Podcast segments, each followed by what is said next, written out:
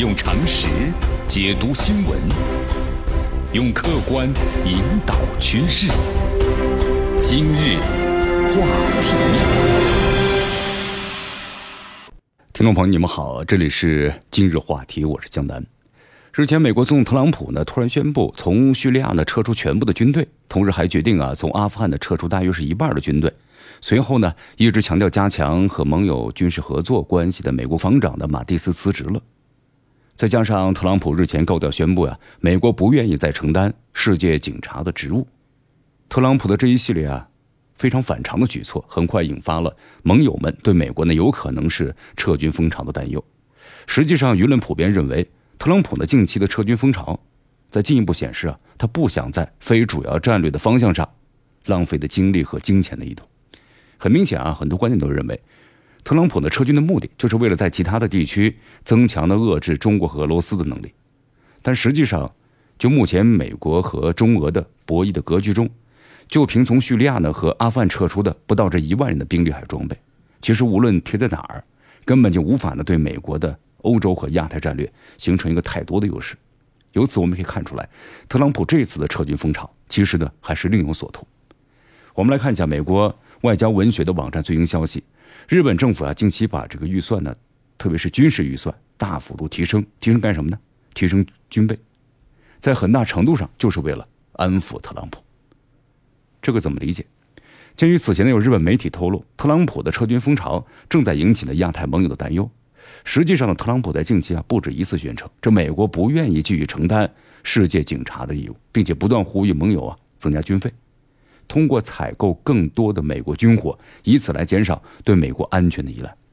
很显然，特朗普的意图呢非常明显了，就是利用撤军相威胁，迫使盟友承担更多的美军部署和行动的费用。因此，在特朗普宣布呢从叙利亚和阿富汗撤军决定的关键时刻，这安倍政府呢通过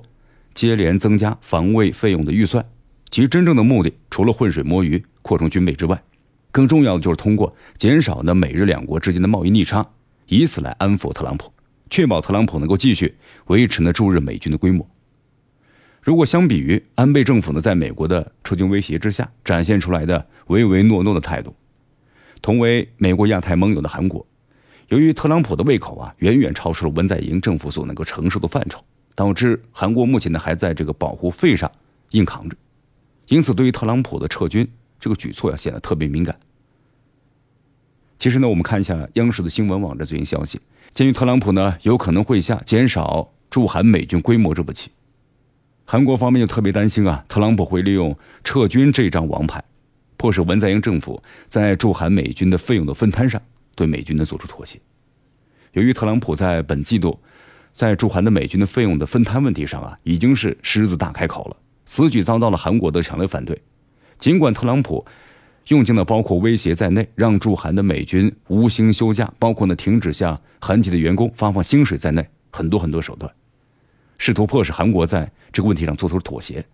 但是现在啊，文在寅政府呢拒不妥协，导致了美国、韩国这两国在这个问题上谈判迟迟没有达成一致协议。这就意味着，随着美韩两国上一季度的费用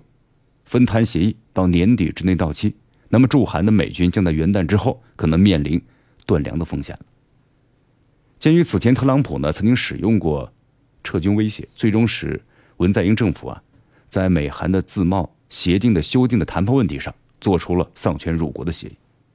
所以通过这些我们可以看出来，在特朗普用尽一切手段都无法让文在寅妥协的情况之下，可能再次的会拿出这个撤军的王牌。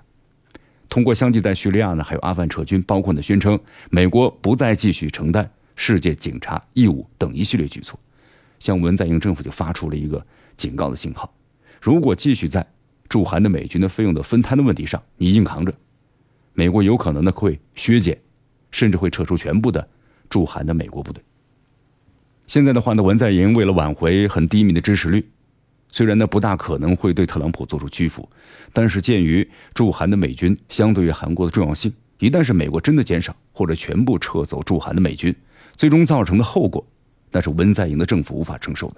而且还有一点，按照特朗普的一贯做事的风格，在无法达到所要的目的的情况之下，什么事他都干得出来。对此的话呢，有这么一个分析：在韩国呢无法在驻韩美军费用的分摊问题上满足特朗普的要求情况之下，特朗普一定会撤走呢驻韩美军。虽然不是现在，但这一天总会到来。总而言之，特朗普呢近期相继做出的撤军决定，在很大程度上就是对日本、韩国的盟友施加压力，迫使他们为了避免美军的撤离，最终是不得不在保护费的问题上做出让特朗普感到满意的妥协。由此我们可以看出啊，随着特朗普呢拿出了撤军这张王牌，尤其是在日本已经是跪地屈服的背景之下，韩国的文在寅政府还能够在驻韩的美军费用的分摊问题上扛到什么时候？让我们拭目以待吧。用常识解读新闻，用客观引导趋势。今日话题。